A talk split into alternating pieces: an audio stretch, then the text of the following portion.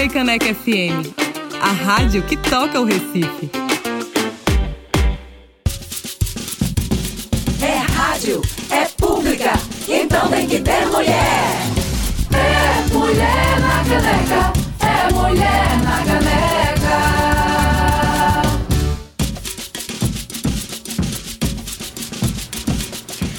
Freicaneca FM 101.5, muito boa tarde. Hoje é sexta-feira e começa agora mais um Mulher na Caneca ao vivo, diretamente dos estudos da Rádio Pública do Recife. Eu sou Clareana Arocha, é um prazer estar aqui. Enquanto aguardamos o próximo carnaval, a gente segue juntas aqui nas ondas da 101.5, fortalecendo as vozes das mulheres. Seja muito bem-vinda, seja muito bem-vindo. Muito boa tarde, eu sou Ina Maramelo e te desejo uma ótima sexta-feira. Os clarins não tocam hoje aqui no Recife Antigo, mas seguiremos juntas e juntos até uma da tarde debatendo os principais notícias da semana e sonhando com o fim da pandemia para carnavalizarmos.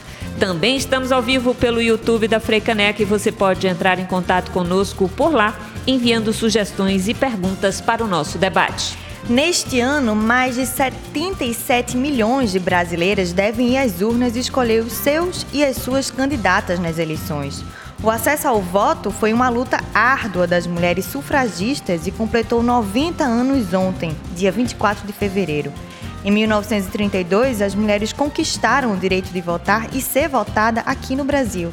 A vitória, uma das pioneiras na América Latina, foi celebrada em todo o país e a primeira mulher eleita no Brasil, Alzira Soriano, veio daqui do Nordeste, no estado do Rio Grande do Norte. Apesar de sermos quase 50% dos filiados a partidos políticos e de sermos a maioria do eleitorado, ainda somos subrepresentadas na política. No Senado, apenas 14,8% das 81 cadeiras são ocupadas por mulheres.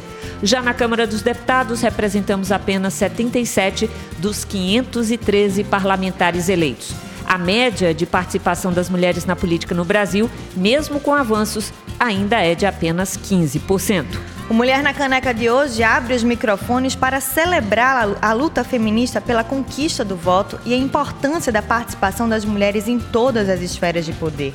Os desafios ainda são muitos, mas é votando em mulheres e estimulando a ocupação dos mais diversos espaços políticos que movemos as estruturas. Quem está conosco hoje é a professora e pesquisadora da PUC do Rio Grande do Sul, Mônica, Mônica e Emília Marinho, uma das fundadoras do projeto suprapartidário Goianas na Rua. E nos destaques da semana, vitória das mulheres, o aborto é descriminalizado na Colômbia. A embaixada pede que brasileiros se desloquem por meios próprios na Ucrânia. E mais, leis Aldir Blanc II e Paulo Gustavo são aprovadas na Câmara dos Deputados. Esses são os destaques de hoje do Mulher na Caneca.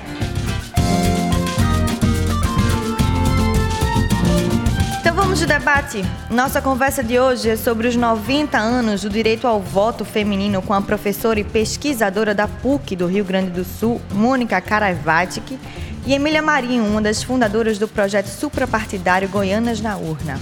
Mônica Caravait, que é doutora em História pela Universidade Federal do Rio Grande do Sul. Atualmente é professora colaboradora da pós-graduação da Escola de Humanidades, História da PUC do Rio Grande do Sul, onde é uma das responsáveis pelos grupos de pesquisa Liliths, Gênero e História das Mulheres, e História e Mídias. Desde 2020 está na vice-coordenação do Grupo de Trabalho História e Mídias da Associação Nacional de História. Emília Marinho é economista pela Escola Superior de Agricultura da USP e pós-graduanda no Programa Avançado de Gestão Pública do INSPER. Idealizou e fundou o Goianas na Urna, o projeto suprapartidário criado para atrair, capacitar e formar mais mulheres na política goiana. Mônica e Emília, sejam muito bem-vindas à Mulher na Caneca. Boa tarde, é um prazer tê-las aqui. Quero muito escutar a saudação com outros sotaques de tão longe vocês. Sejam bem-vindas. Obrigada, Gurias. Desejamos um, um, ótimo programa para todas. Acho que a gente está comemorando 90 anos, é, é, fundamental essa conquista, né? A gente tem que sim sempre falar dela e, e cada vez exaltar mais. Emília, seja muito bem-vinda. Abra seu microfone. Muito obrigada, Clariana. Muito obrigada, Yanara. É, é um prazer estar aqui nesse espaço é, de segurança e com tantas mulheres incríveis é, para celebrar, como a Mônica bem disse, mas também para provocar, né? Tem vários, várias lutas que a gente tem que aproveitar esses momentos para reativar e engajar cada vez mais mulheres. E é, obrigada também pelo prestígio de quem estiver aqui nos ouvindo. Vamos à luta. Bom, a gente começa então com a professora Mônica. As mulheres hoje conquistaram uma cidadania política, apesar de muitos pesares. Mas muita gente ainda acha que tais direitos sempre existiram. Na verdade, o que está por trás é uma intensa luta de movimentos de mulheres sufragistas, feministas. Professora, resume para a gente essa história. Oh, resumir vai ser difícil, hein? Sacanagem. é uma luta que começa, a gente pode dizer, desde a época do Império. Nós já temos mulheres né, escrevendo tratados né, sobre essa questão do direito de votar e ser votada. A gente vê na, na imprensa feminista do período mulheres se colocando nesse espaço público e exigindo, e essa é a palavra, elas exigiam o direito de voto, né? Uh, tanto que quando deu lá a primeira Constituição Republicana, a gente já tem lá emendas a gente não sabia sobre isso, né? A gente já tem emendas lá, né, de parlamentares homens, né? Tem também protagonismo masculino sobre isso, né? Colocando essa questão do voto para as mulheres, ainda que de uma forma restritiva, mas já tinha, né? Isso nos coloca até na Berlinda, né? Nós somos um dos primeiros, poderíamos ser um dos primeiros países do mundo onde as mulheres poderiam já ter essa permissão, entre aspas, né, para votar e não, né?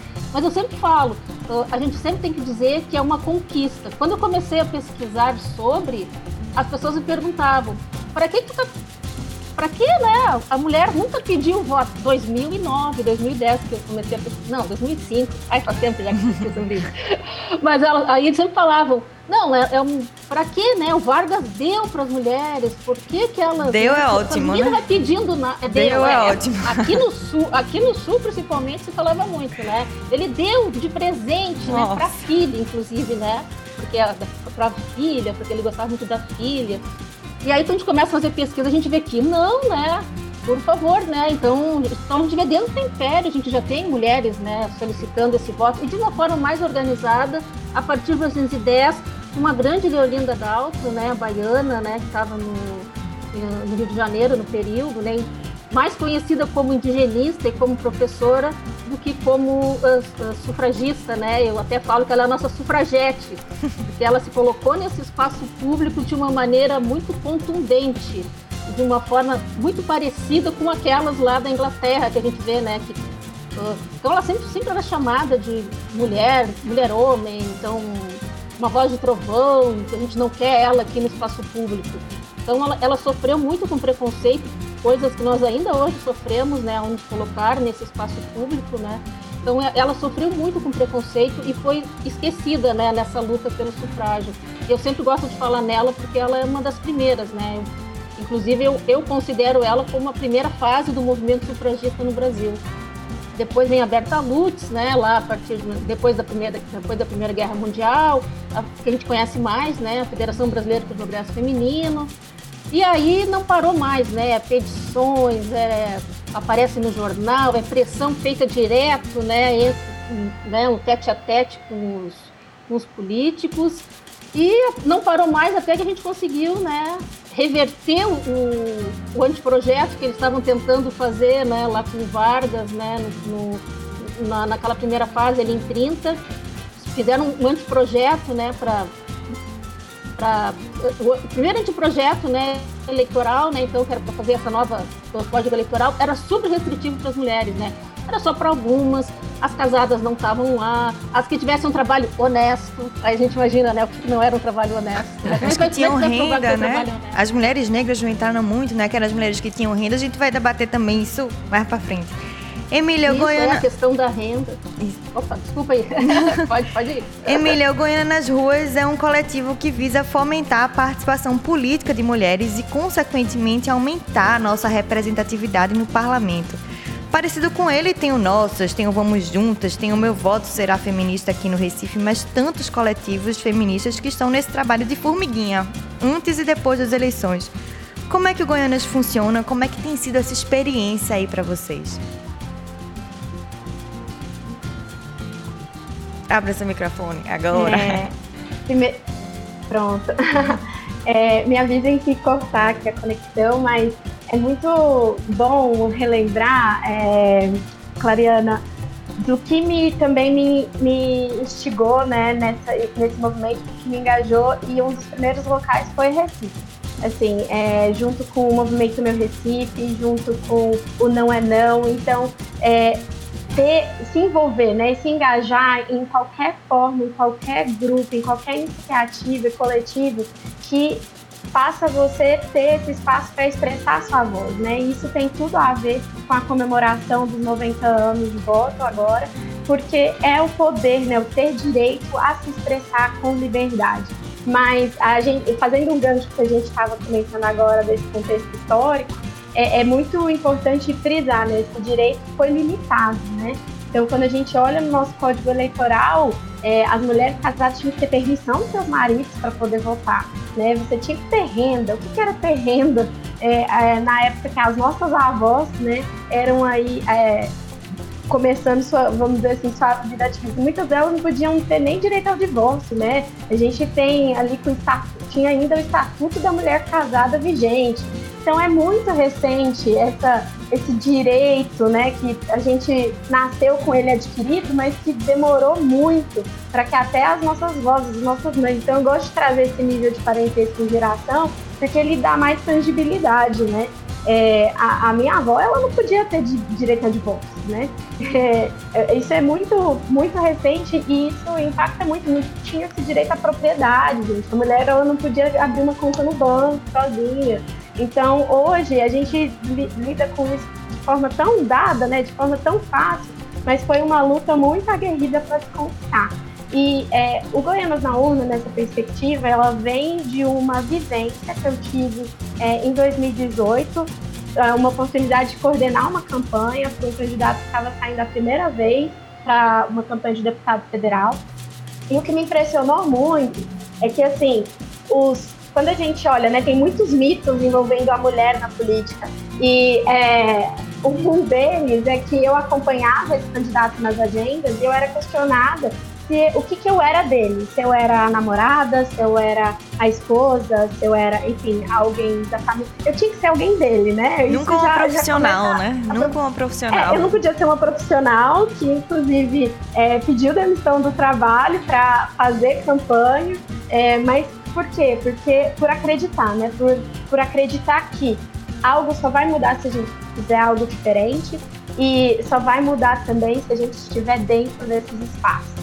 E a vivência dessa campanha, ela trouxe muita transparência e clareza dos desafios estruturais e, é, vamos dizer, silenciados né, do que é a mulher na política. Então, depois de passar por, por esse período de campanha, depois de aprender muito, a gente não teve é, o sucesso uh, eleitoral, mas a gente teve um sucesso político, vamos dizer, por aprender a fazer e, e, e aprender, acho que mais, é, que é possível fazer campanhas de forma competitiva e de forma ética. Eu acho que isso é um ponto que muita gente se afasta da política, né? Acho que vai ter que romper com muitas morais para se envolver, a, a, a, política vai corromper, mas aqui é a mensagem de que não, gente. Enquanto a gente não estiver lá para mostrar que é diferente, mostrar que é possível, é, é essa história, essa narrativa que vai reinar. E o Goianas veio com a, o intuito de fazer essa ponte de forma prática. Então, o que a gente notou é que,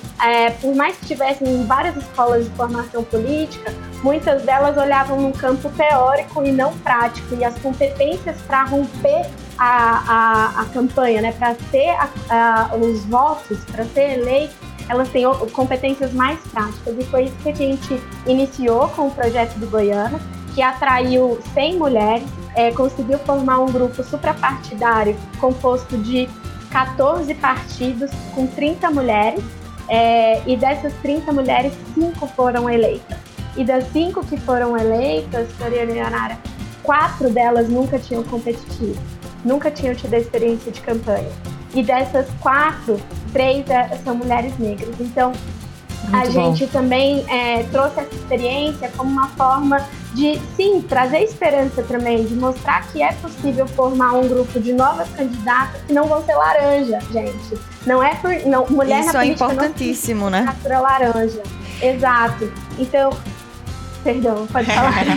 não, é que eu acho que você traz uma coisa muito bacana que é justamente isso não chegou de mão beijada. Isso é conquista de luta. E a gente quer voltar para a Mônica para ela falar um pouquinho mais dessa história, porque eu acho que assim tem muito para a gente aprender com a tese de doutorado da Mônica. Ela fez As Filhas de Eva Querem Votar, que traz uma extensa pesquisa sobre a conquista do direito ao voto das brasileiras. É, uma informação que eu acho que é bastante relevante para a gente ter ideia disso: o voto inicialmente era permitido a mulheres viúvas, solteiras ou que tivessem renda própria. As casadas necessitavam da autorização do marido. Depois, tornou-se obrigatório o voto das mulheres que tinham atividades remuneradas e facultativo para as que não recebiam salário.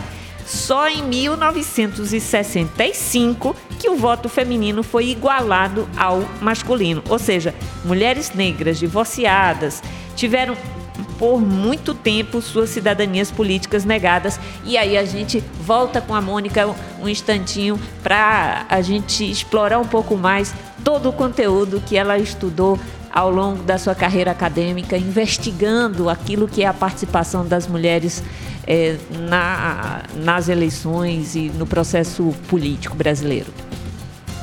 E, Namara, mas só um, tem uma imprecisão um pouco na, nessa questão, né? Que não, quando saiu realmente o Código Eleitoral, ali em, em 24 de fevereiro, todas essas restrições caíram por terra, tá? A única restrição que teve para a mulher era que o voto, então, foi considerado facultativo.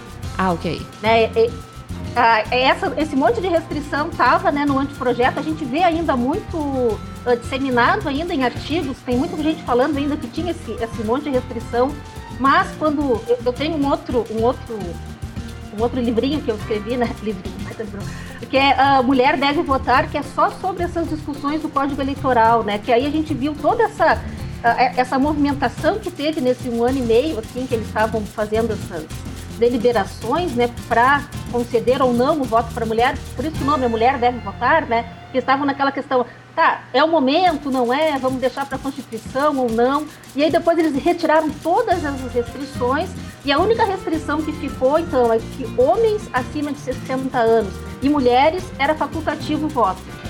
Então, na primeira eleição, e isso em que data, Mônica? Em 24 de fevereiro de 1932, é, okay. no nosso Código Eleitoral. Okay. A única coisa, né? Porque essas restrições estavam no anteprojeto. E aí, okay. por força desses movimentos feministas, da federação, da Aliança Nacional de Mulheres, que era uma outra, que eu estava em pesquisa agora sobre ela, uma outra associação bem grande que tinha no, no Distrito Federal no período, e, e, a, e a da Elvira Comel também, que era a, federação, era a Associação Batalhão Feminino João Pessoa, eram os nomes assim, né?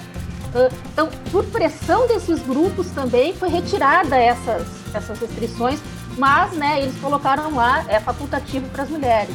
E o interessante de a gente perceber também é que eles, eles não acreditavam que as mulheres iam votar.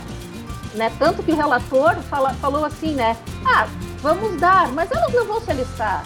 E um outro que estava nessa comissão falou assim: ah, uma mulher dará mais trabalho que dez homens para se alistar. é, então, eles não estavam levando. Mas eles falaram, tá, elas querem, vamos então, né? Então, para, para tipo assim, estão incomodando, né? Elas estão incomodando, elas querem, vamos, então vamos dar para todas.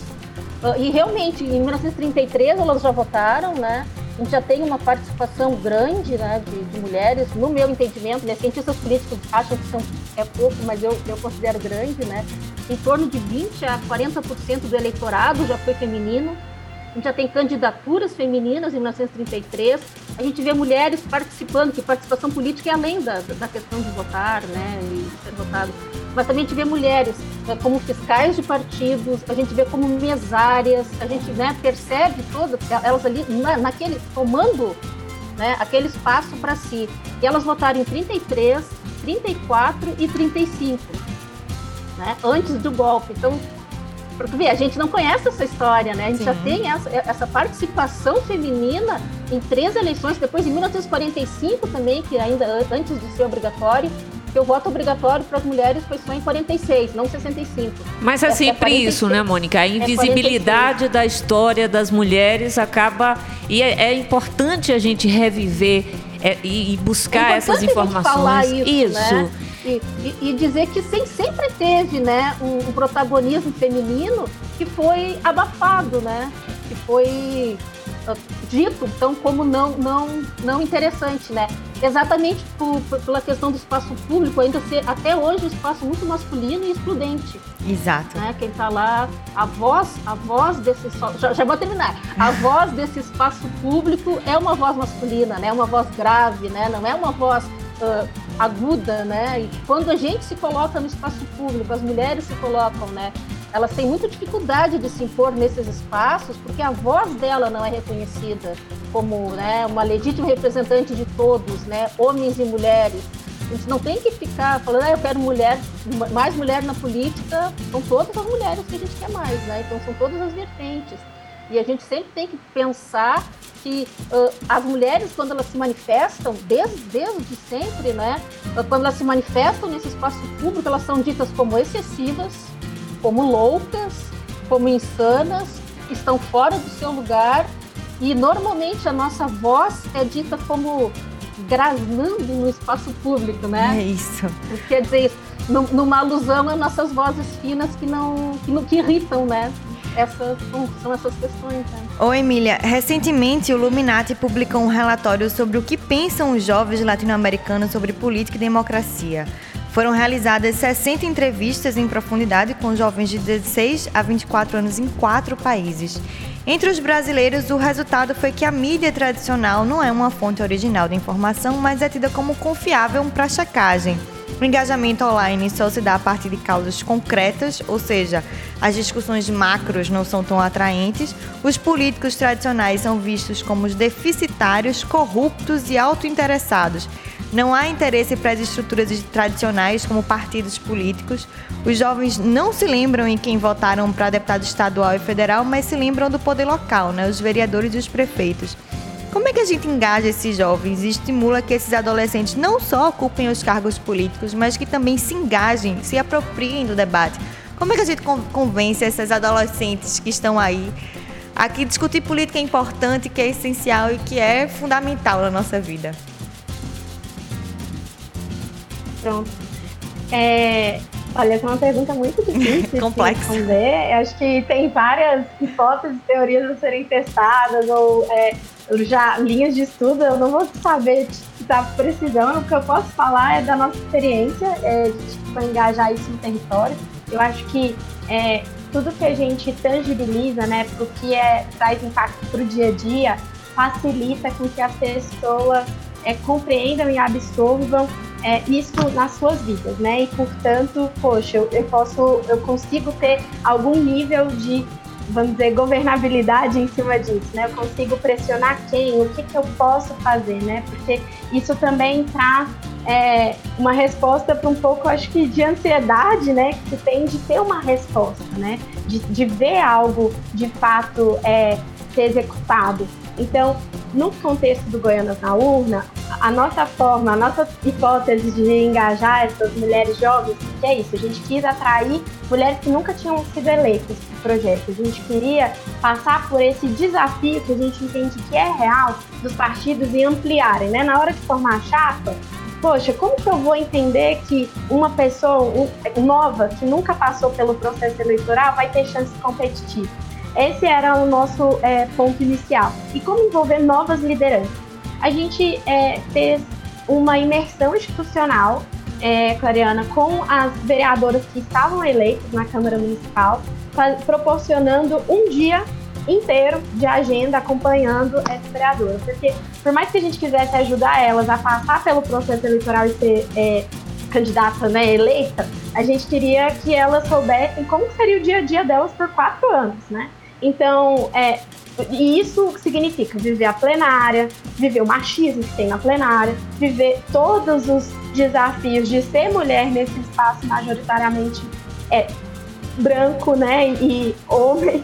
Então, isso foi muito interessante, porque o que a gente avaliou foi, a, no primeiro processo que a gente fez, não precisava ser filiada a partido. Então, a gente acolheu mulheres que só tinham esse ímpeto, só tinham essa curiosidade, e a gente proporcionou essa imersão com uma formação. E no final dessa etapa, a gente mediu de novo. Você agora é filiado a um partido? E esse número aumentou. Então, o que a gente entendeu é que ter essa oportunizar, né, essas vivências, essas experiências nesses espaços faz com que se tome uma decisão de aumentar o engajamento partidário. E em Goiás tem outro exemplo que eles realizam um projeto é, Politizar, que é essa mesma disponibilização de se simular o dia a dia como um deputado estadual. E várias mulheres desse grupo estão se engajando continuamente na política goiana. Eu acho que é isso, oportunizar essas vivências, trazer essa aproximação faz toda a diferença para a gente ter uma comunidade mais viva e engajada.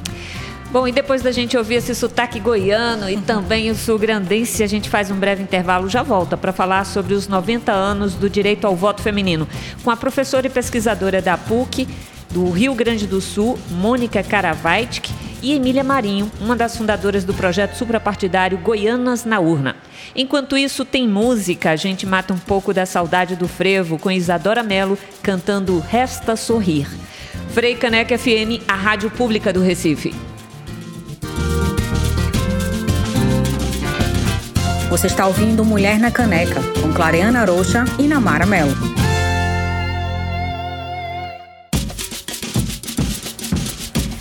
Estamos de volta com Mulher na Caneca aqui na Frei Caneca FM 101.5. Nós acabamos de ouvir Isadora Mello cantando Resta Sorrir. Para você que chegou agora e está sintonizado tanto na rádio como no YouTube, nosso bate-papo de hoje é sobre os 90 anos do direito ao voto feminino, com a professora e pesquisadora da PUC do Rio Grande do Sul, Mônica Caravandischi, e Emília Marinho, uma das fundadoras do projeto suprapartidário Goianas na Urna. Bom, apesar dos avanços, nós ainda somos subrepresentadas em todas as esferas de atuação política, mesmo sabendo que, uma vez eleitas, conseguimos mudar as estruturas. Aí a gente pergunta para vocês, Mônica, Emília, é, na opinião de vocês, quais seriam as ações mais urgentes ou necessárias para que mais mulheres encarem o desafio de se candidatarem a cargos políticos? Eu começo com a professora Mônica. Bom, eu acho que o que, que, é importante a gente colocar também que essa conquista do voto nunca foi um, um fim por si mesmo, né? Ele sempre foi uh, um primeiro passo para se conseguir então outras conquistas.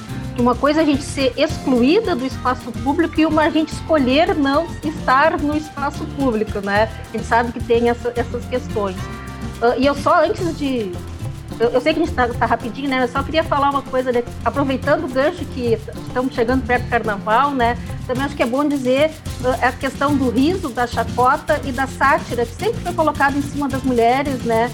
Que se colocam nesse espaço público. Inclusive a Leolinda Dalton, em 1917, ela, ela foi chacota de todos os, os carros alegóricos, né? Que fizeram no Rio de Janeiro, o carnaval naquele período, né?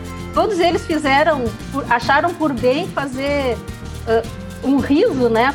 Levar o riso para o carnaval falando mal dela e da questão do, do voto feminino, né? Então a gente sempre vê como, como é difícil para a mulher que se, que se coloca ni, na, nesse espaço político, principalmente, né? Quando ela tenta romper essas barreiras, como esse tipo de sátira, de piada sem graça, né, é feita para inibir a presença dela e a participação dela. Ou então ela é sempre uh, uh, atacada na sua feminilidade, né? Porque você é uma mulher homem, você o que você está fazendo aqui, você é uma não é uma, não é um, é um virago, é uma outra é uma outra questão, né? A gente tem que mudar a consciência, né? Se conscientizar que o lugar de mulher é onde ela quiser. Se ela quiser ficar em casa é o lugar que ela quer, se ela quer ficar uh, tomando banho de sol, ela fica, se ela quer no carnaval, ela vai, se ela quer, né? Mas se ela quiser estar lá na política, se uma quiser estar na política, a gente tem que apoiar todas. Eu acho que é, o rompimento dessa cultura machista Isso é parte dessa estratégia, né? Não dá para a gente é, perceber como natural nem a cultura do estupro, nem assim quem se apresenta como vanguarda ser ridicularizada. A gente é, recorda que, por exemplo, a nossa presidente, a ex-presidente Dilma Rousseff, que por estar naquele lugar, naquele espaço de poder, foi duramente é, é, atacada em diversos momentos. Então, isso também é uma questão importante e necessária, né? Sem dúvida. Emília, quer contribuir? Quer trazer aqui o que, é que você acha que é mais urgente a gente tentar mudar agora para que mais mulheres se candidatem? Sim. É, eu sempre penso nisso em alguns níveis, né? Tem o nível que seria curto prazo e o desejo, que seria a gente fazer uma reforma política e, e demarcar ali o direito a essa cadeira, né? Pra, é, no, caso de votação, mas eu, eu fico assim, gente, isso não está no meu poder, né? Então aí eu fico frustrada. Mas aí eu penso, tá, o que, que eu posso fazer? Quais os chamados eu posso engajar aqui é, os nossos ouvintes a entenderem que isso também são ações para garantir, né? Regularizar o voto, né? A gente precisa, pelo amor de Deus. É fácil, é rápido, votos... vá lá é no fácil, TSE. É rápido, está acessível, exato. Vá, é, se engaje em movimentos que você se identifique, mas é, a gente precisa que essa aproximação da sociedade civil com a política seja feita o mais rápido possível e isso vão indo né, com as próximas ações que a gente vai fazer. Então, é, aproxime, sabe? Aproxime do debate, é, se envolva. Eu acho que a, a, esse, essa luta, ela é realmente muito, muito sofrida na parte da mulher que se dispõe a estar, mas é importante que essa mulher saiba que ela tem uma rede de suporte por trás, né? Das mulheres que também talvez não tenham é, o recurso de tempo, de dinheiro, de energia necessário que está numa corrida né, para a eleição requer, e ser mandatária também requer, mas que tem um, uma multidão de mulheres que apoia e que dá o suporte para ela estar ali. Né? Então, busque as, os movimentos na sua região, se envolva, é, busque os seus representantes, cobre deles também, se engaje. Então, como esse ano é um ano de eleição, é, se engaje sendo é, é, fiscal na, da urna, se engaje é, numa campanha que você goste, se voluntarie, mas se mexa. Uma Por falar nisso, sofá, vamos aí, se, se Por falar nisso, esse ano mais de 77 milhões de brasileiras irão às urnas em outubro escolher os seus candidatos e as suas candidatas, muitas delas pela primeira vez. Qual a importância do voto, ainda mais nesse contexto político que a gente está vivendo? E o voto feminino, vocês acham que pode ser decisivo agora para o futuro do nosso país, com esse atentado diário à democracia que nós estamos passando com esse governo Bolsonaro? Eu, eu, Mônica, acredito que nós mulheres, quando a gente se mexe, a gente muda o mundo, né? Então, eu acho que a gente tem que se engajar sim na política, a gente tem que uh, e tentar mudar esse, esse aspecto né, da, que a gente não gosta na política, dessa misoginia, né? E acho que só de a gente já estar tá expondo isso já é importante também, que a gente percebe que não é nada natural, não é natural a gente estar tá excluída desses, desses meios, e o natural é a gente se envolver e estar tá preocupada com todas as questões, né? A Berta Lutz tinha uma, uma frase uh, que na época eu acho que é bem interessante, quando ela, ela se elegeu então para deputada estadual, ela diz assim: a mulher é voltada para o lar, mas o lar não é só a parede da nossa casa. O lar é tudo, né? É o mundo, é o congresso, é, é o espaço público. Então, tudo é o lar. Então, a gente tem que estar tá, né, preocupada com tudo, na, não só nessa, nessas questões mais voltadas, então, para corpo, né? Ou outras coisas, né? Emília. Vai contigo, Emília. É, bom, eu acredito muito na força do jovem é, em fazer sua voz ser ouvida é, em vários dos meios de comunicação, né? É, mas se a gente olhar os dados de absenteísmo, voto nulo e branco que a gente teve, é, essa quantidade em si já mudaria muito é, a mesa, né? Faria uma virada na mesa do poder. E eu chamo toda essa população que vai votar pela primeira vez que o voto de fato seja consciente, que te represente, que você faça. Não, não, não vote só porque, ah, seu pai falou, não sei quem citou. Não, se desamarre disso e vote no, na sua essência, né? Em quem de fato tem maior é, compromisso e propostas alinhadas a, a que você acredita. Não, não, não acredite que por questões de idade você tem menos bagagem para que seu voto seja é, escutado. Essa é a minha mensagem. E só, só, só, só, deixa eu dar um pitaco aqui, acho que todas, né? Todos e todas temos capacidade, né? para escolher, para pensar, né, e, ter essa, essas questões e, e, pensar o que, que a gente quer para o país daqui por diante. Agora, eu acho que seria uma coisa interessante a gente é, ter como bandeira algo que saiu da fala do presidente do TSE recentemente. Ele defendeu em um pronunciamento a reserva de vagas ou de cadeiras no legislativo para mulheres, uma vez que o Brasil está muito atrás é, de quase todos os países do mundo no quesito representatividade feminina. É, ao invés da gente ter somente uma cota para disputar as eleições, é reserva de vagas de mulheres no parlamento. Por que ainda o movimento feminista ainda não apresenta isso com, com tanta força, um, um, uma bandeira como essa? Eu acho que a tendência é a gente ganhar um pouco mais é, musculatura a partir de propostas mais concretas, né, Emília? Pois é, mas a gente apresenta, viu? o ponto é que não, não é falado, né? Não é transmitido, mas a gente não cansa de apresentar. Eu faço parte de uma frente ampla parlamentar de vários movimentos que estão ali é, constantemente junto a, a a, a Câmara, a Comissão das Mulheres na, na Assembleia, no Senado, tentando, na Assembleia não, perdão, na Câmara e no Senado, tentando é, propor. É, na né? verdade, foi até uma proposta da, da senadora Vanessa Graziotin anos atrás, né? Sim, então, é uma luta, não é, né? Ela, ela existe, ela é, e é ainda mais estimulada quando a gente vê nossos vizinhos na América Latina tendo essas conquistas, né?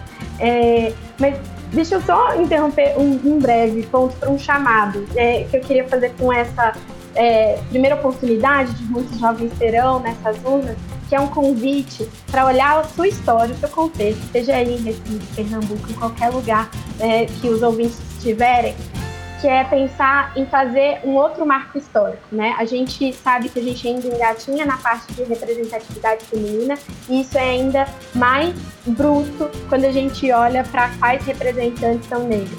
Então, é um convite para que seu primeiro voto seja numa mulher negra, você faça parte, de repente, do marco de eleger a primeira mulher negra no seu estado, porque em muitos estados brasileiros a gente ainda não tem esse marco. Então, essa é a minha mensagem para todo mundo, de fato. Seja primeiro voto, décimo quinto, não interessa, mas vamos eleger mulheres negras porque essa representatividade ela é necessária e ela salva vidas quando se tem o poder de propor e fazer melhores projetos de lei e no executivo também. Bem, a gente. Mônica, quer complementar? A gente segue? Oi, não, eu só queria dizer, representatividade importa, a gente precisa de exemplos, né? Demais. Como, por exemplo, a presidenta Dilma, né? E aqui no Sul a gente já tem, elegemos quatro vereadoras negras aqui, né? Então, Pois era justamente sobre a presidenta Dilma que eu ia perguntar agora que ela foi a primeira mulher eleita para presidenta do Brasil, com todos os entraves políticos e a falta de apoio parlamentar, a gente acompanhou um processo de impeachment que foi acima de tudo extremamente misógino, né? Dilma foi chamada de louca, é, disse que precisava tomar remédio pela imprensa brasileira, que precisava. Teve adesivos machistas bastante agressivos espalhados pelo país. Bolsonaro faz atrocidades diárias, né? Não recebe o mesmo tratamento, tanto da imprensa como da população. Você acha que a gente ainda vai demorar para eleger novamente uma mulher para a presidência, ainda mais nesse contexto tão violento que a gente está vivendo? Ou a gente tem que ter muita esperança e, e pensar que isso vai ser no futuro próximo? É complicada. a gente tem esperança, né? Mas do jeito que a gente vê como está indo, eu não tenho. Eu tenho esperança, mas não tenho expectativas. Tá difícil, né? Então a gente fica naquelas, naquelas duas questões, né? Temos que lutar mas, muito, é, né? tem que lutar muito ainda. Mas é, é importante a gente estar tá falando já, né? E a gente desmascarar essa, é, esse mundo tão misógino, né? Eu acho que isso é importante espaços como esse são super importantes, né, para a gente levar a voz, né? Eu acho que isso é importante, né? A nossa voz tem que ser mais ouvida nesse espaço. Emília, Contigo, Emília. é, a minha resposta também é não. Mas por olhar, se a gente olha hoje, campo de filiados partidários, as mulheres é, são um espelho, sabia?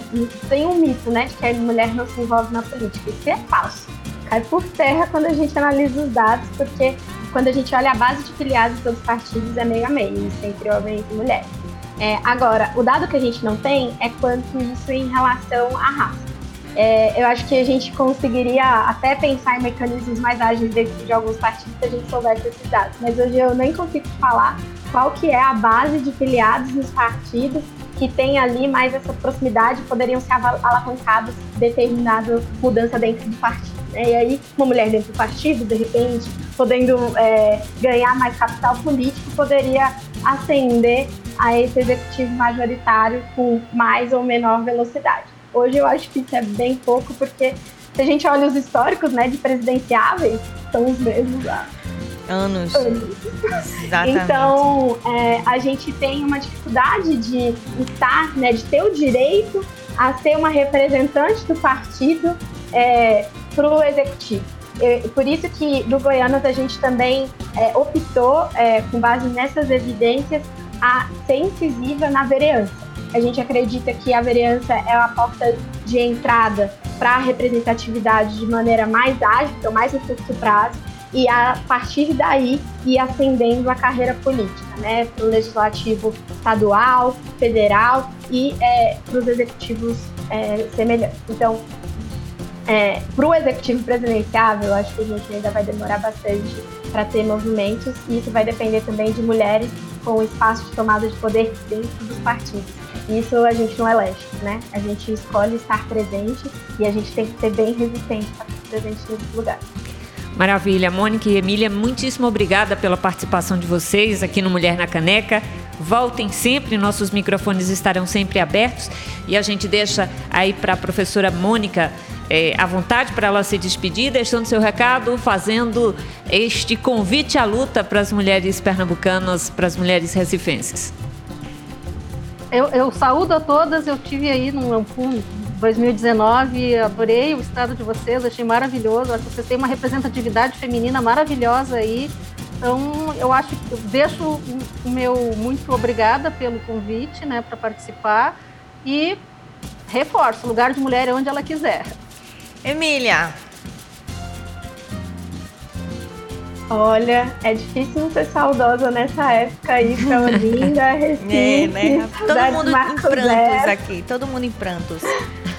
Poxa, pois é. E, e é isso, eu tenho esse carinho muito grande. Essa terra é, foi com o movimento Não é Não que é, eu comecei a me inquietar ainda mais do quanto o meu corpo provocava e não só é, gritava por mudanças né, de respeito, de melhorias de política, é, mas que de fato me acolheu muito bem e que me inspirou a estar cada vez mais ativista nas pautas que me interessam e fazer minha voz ser ouvida. Então, obrigada, Recife, na verdade, por despertar, que vocês se despertem para todas as lutas e continuem essa referência tão maravilhosa que a gente tem nesse Brasil de mulheres aguerridas. É isso, muito obrigada a vocês duas. Mulheres, regularizem seus títulos, vamos votar em mulheres também, que é muito importante para mover a roda.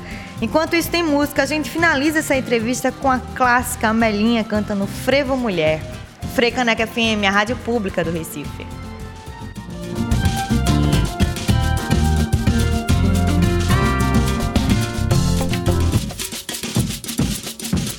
Você está ouvindo Mulher na Caneca, com Clareana Rocha e Namara Melo.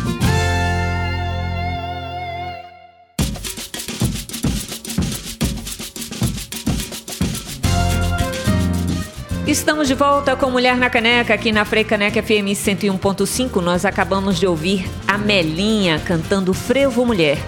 Neste terceiro e último bloco, notícias que valem a pena ser comentadas no quadro E aí o que tem de novidade? Colômbia descriminaliza aborto até a 24ª semana de gestação. Matéria de Silvia Colombo no dia 21 na Folha de São Paulo. A Corte Constitucional da Colômbia decidiu na segunda-feira que nenhuma mulher colombiana poderá ser julgada por um aborto realizado até a 24ª semana de gestação. A decisão foi tomada por cinco votos a favor e quatro contra, retirando o aborto da lista de delitos do Código Penal colombiano, quando realizado dentro desse prazo. A descriminalização é uma conquista histórica para a luta feminista num país de maioria católica em que, a cada ano, cerca de 400 mulheres eram condenadas a apenas de 16 a 54 meses de prisão por interromperem a gravidez. A decisão torna a Colômbia o principal país da América do Sul em termos de população a descriminalizar o procedimento e a terceira grande nação da América Latina a fazê-lo em pouco mais de um ano, junto ao México e à Argentina. No dia 17, a Assembleia Nacional do Equador aprovou a regulamentação que permite às mulheres o aborto em casos de estupro. A decisão dos legisladores veio em meio a um amplo debate sobre o assunto no país, que tem maioria conservadora. A votação ocorreu quase um ano depois que a Corte Constitucional alterou a lei que só autorizava o aborto em casos de estupro se a mulher fosse portadora de deficiência mental. Com a nova lei, as mulheres poderão abortar gestações decorrentes de estupro em até 12 semanas de gestação e para mulheres indígenas e moradoras de áreas rurais, o prazo é de até 18 semanas. Isso é um, um, sonho, né? Tomara que aquela história de que a América Latina será toda feminista está chegando, está se aproximando. E a próxima notícia que a gente destaca é que a embaixada brasileira pede que os brasileiros se desloquem por meios próprios na Ucrânia. A embaixada do Brasil em Kiev, capital da Ucrânia, país que está sob ataque da Rússia desde as primeiras horas da quinta-feira, recomendou que os brasileiros que vivem no país possam deslocar-se por meios próprios para outros países a oeste da Ucrânia, que façam tão logo possível após informarem-se sobre a situação da segurança local. A comunidade ucraniana que vive no Brasil pede uma posição mais firme do governo brasileiro sobre os ataques contra o país do leste europeu e a situação dos brasileiros na Ucrânia. O comunicado ressalta que as autoridades ucranianas pediram que a população não saia para evitar grandes engarrafamentos nas saídas da capital ucraniana. Os brasileiros que buscarem deixar a cidade neste momento devem contar com grandes dificuldades. Solicita-se aguardar novas instruções da embaixada, informou a embaixada por volta das 8 horas de ontem. Na mensagem, a embaixada pediu que os brasileiros que vivem nas regiões na margem esquerda do rio Dnipro, ao leste do país, onde se encontram as regiões separatistas, que se dirijam para o oeste por meios próprios ou de modo seguro. É ótimo, né, rapaz? Tem uma bomba caindo, eita, se desloque por meios próprios. É surreal. Não, como se não bastasse aquela ida patética que envergonhou o Brasil de Bolsonaro à Rússia. Mas enfim. Nem isso ele conseguiu, né? Ele disse que ia conseguir a paz. Nem, nem essa mentira ele consegue dar ele conta. Não conseguiu consegue sustentar nada, muito né? tempo, não. Impressionante. Bom, e a Câmara dos Deputados aprovou a Lei Paulo Gustavo numa votação no dia de ontem. O nome do artista ficou entre os assuntos mais comentados no Twitter após decisão favorável em plenário por 411 votos contra 27 que não eram a favor. O projeto de lei complementar número 7321 tem o objetivo de liberar 3,862 bilhões para amenizar os efeitos econômicos e sociais da pandemia no setor de cultura do Brasil. O projeto de lei recebeu a alcunha de Paulo Gustavo justamente como uma homenagem ao, ao ator e humorista que morreu no ano passado em decorrência da Covid-19. O texto já havia sido aprovado pelo Senado Federal no final do ano de 2021. O autor do texto é o senador Paulo Rocha, do PT do Pará, e é relatado pelo deputado José Guimarães, do PT do Ceará. De acordo com o projeto, o montante de mais de 3 bilhões sairá do atual superávit financeiro do Fundo Nacional de Cultura. A União vai ter que enviar esse dinheiro aos estados, ao Distrito Federal e aos municípios para que eles apliquem em ações emergenciais de combate aos efeitos da pandemia da Covid-19 no setor cultural. E o dia de ontem foi histórico para a cultura brasileira também porque foi aprovada na Câmara dos Deputados a Lei Aldir Blanc II, que estabelece um financiamento permanente para o setor. Então, junto com a Lei Paulo Gustavo, serão injetados quase 7 bilhões para a cultura nos próximos dois anos. O projeto de lei 1518-2021, conhecido como a Lei Aldir Blanc II, institui uma política nacional de fomento à cultura com repasses anuais de 3 bilhões da União também a estados e municípios para ações no setor. Essa proposta é de autoria da deputada Jandira Fegali, do PCdoB do Rio de Janeiro. Isso é um alívio, né? E tão bom assim. Tava, era muito, muito louco, porque as pessoas não queriam que essa lei fosse aprovada. Conseguiram, a gente conseguiu finalmente que esse dinheiro destravasse. Para finalizar o nosso programa, alguns destaques na nossa agenda feminista. Amanhã é o mutirão de vacinação contra a Covid-19 das crianças de 5 a 11 anos, conhecido como Dia C. A Prefeitura do Recife vai abrir mais de 150 salas de vacina das 8 às 16, sem necessidade de agendamento, para imunizar os pequenos e as pequenas. Mais de mil profissionais estão escalados para vacinar até 16 mil crianças nessa faixa etária, somente nesse dia. O objetivo é acelerar a imunização da faixa etária, aumentando a cobertura vacinal, que segue em um pouco mais de 30%, garantindo uma proteção desse público.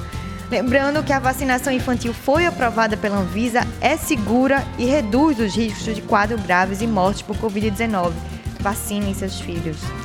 E os profissionais da área técnica de iluminação e fotografia agora terão uma oportunidade de capacitação remunerada com o projeto Conexão de Ofícios, Práticas e Saberes em Iluminação e Fotografia, incentivado pelo edital Sérgio Valença Pezão de Formação Técnica, Lei Aldir Blanc, Lab Recife. As oficinas, que estão com inscrições abertas até o dia 2 de março, vão oferecer formação nas áreas técnicas de iluminação e de fotografia para trabalhos cênicos e serão disponibilizadas 22 vagas no total da atividade. Cada selecionado recebe uma bolsa de 5 mil reais.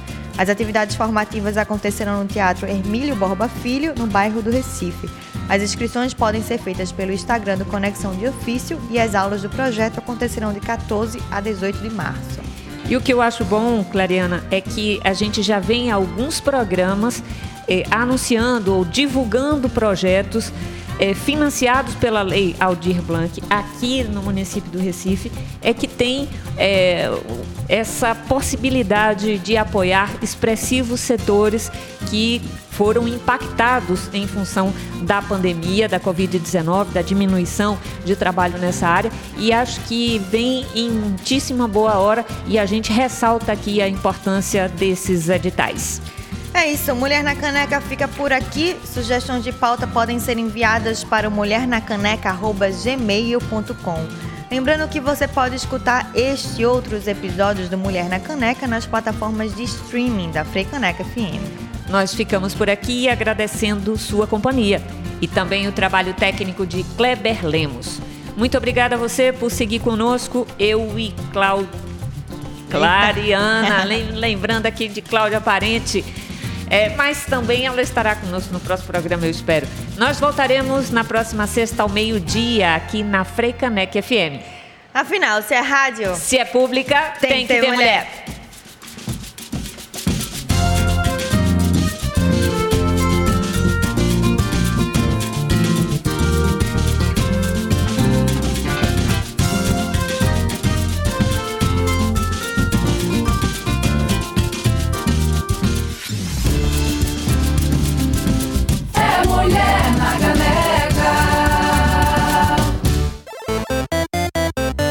Vai lá no nosso site www.freicanecfm.org.